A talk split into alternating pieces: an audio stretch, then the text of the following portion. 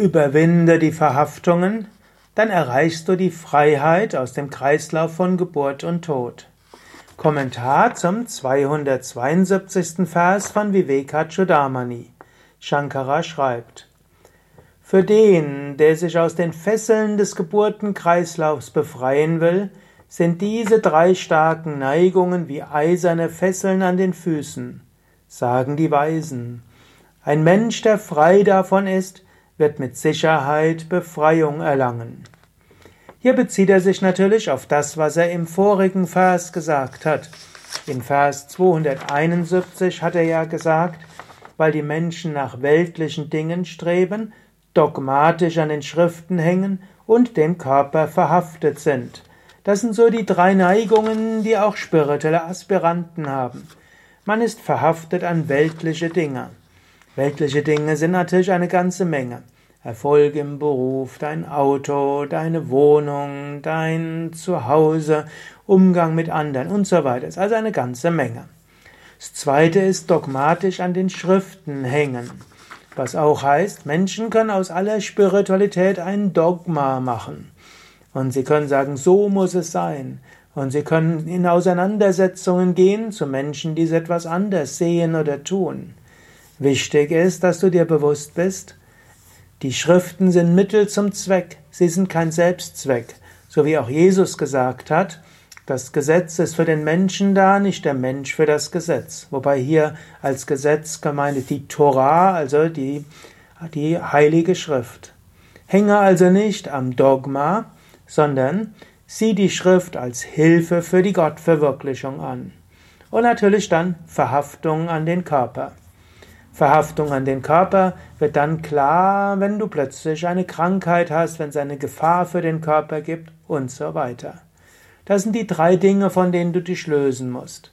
Und ich bin immer wieder erstaunt, wie sehr Menschen plötzlich ihr ganzes Leben umstellen und ihre Werte umstellen, nur weil der Körper irgendein Problem hat. Körper kann Probleme haben, er kann sogar Krebserkrankungen bekommen, er kann Diabetes bekommen, Bluthochdruck und so weiter. Zwar kannst du mit Yoga insgesamt gesünder leben, aber insgesamt heißt das nicht, dass du deshalb alle Probleme nicht haben wirst.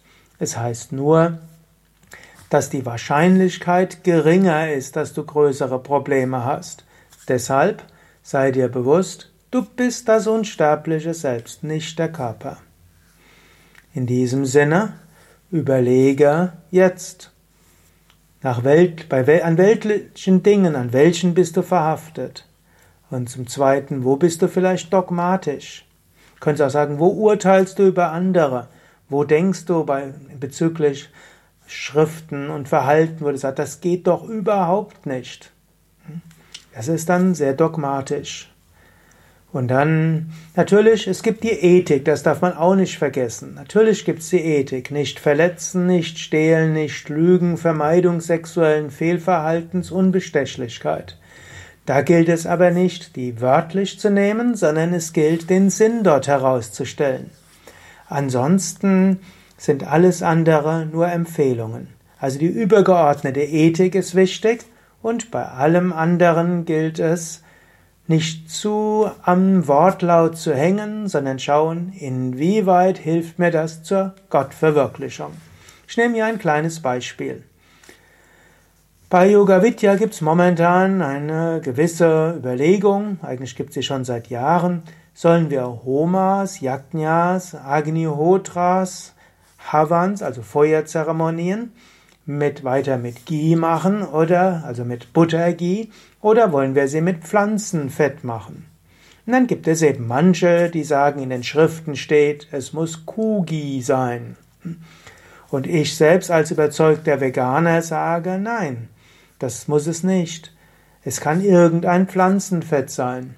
Irgendjemand hat dann versucht zu sagen, warum muss es Kuhghee sein? Ja, weil es das sind gesättigte Fettsäuren. Gesättigte Fettsäuren, wenn sie verbrennen, geben weniger Abfall, also weniger Stoffe in die Luft, die vielleicht potenziell schädlich sind.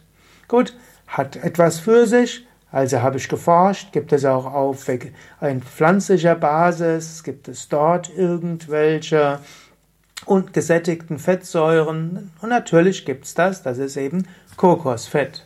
Darf man kein Kokosöl nehmen, sondern Kokosfett. Kokosfett, reines Fett, ist sogar noch reiner als Butter, Ghee und verbrennt rückstandsfreier. Also für die Lungen ist es günstiger, Kokosfett zu nehmen. Jetzt, was soll sonst noch im Kuhgi sein? Das Leiden der Kälber, das Leiden der Kuh, warum soll das gut sein? Warum sollte sonst Kuhgi verwendet werden? Es ist flüssig, okay, es ist Öl, okay, aber was macht aus dem Kuhgi etwas ganz Besonderes? Eigentlich nichts. Alles, was schwingungsmäßig da ist, wird ja durch die Mantras aufgebaut. Ansonsten müssten nur Menschen Butter essen, dann wird es ihnen gut gehen. Stimmt aber nicht. Viel tierische Fette essen erhöht die Wahrscheinlichkeit für verschiedene Krebserkrankungen, Herz-Kreislauf-Erkrankungen, vermutlich sogar für Alzheimer. Also kein logisch nachvollziehbarer Grund. Menschen hängen dann am Wortlaut der Schriften, vergessend, dass vermutlich die Inder in Nordindien festgestellt haben, dass wenn Kudung ver Kugi verwendet wurde, haben die Menschen weniger Lungenprobleme bekommen, als wenn dort andere Öle und Fette verwendet wurden. Und vermutlich haben sie das deshalb, weil dort gesättigte Fettsäuren sind.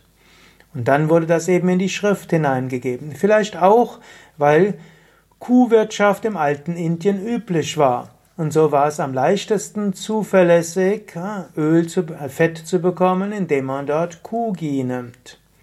Aber heute geht es eben auch über Kokosfett. Und man kann Kokosfett bekommen, auch aus Bio, auch aus Fairtrade, auch ohne dass dabei Urwälder in Mitleidenschaft gezogen werden. Und so sollte man eben nicht hängen am Wortlaut, sondern schauen, was ist der Sinn dort hinter. Und so sollte man in vielerlei Hinsicht nicht hängen an dem Körper, nicht hängen an weltlichen Dingen und auch nicht hängen am Wortlaut der Schriften.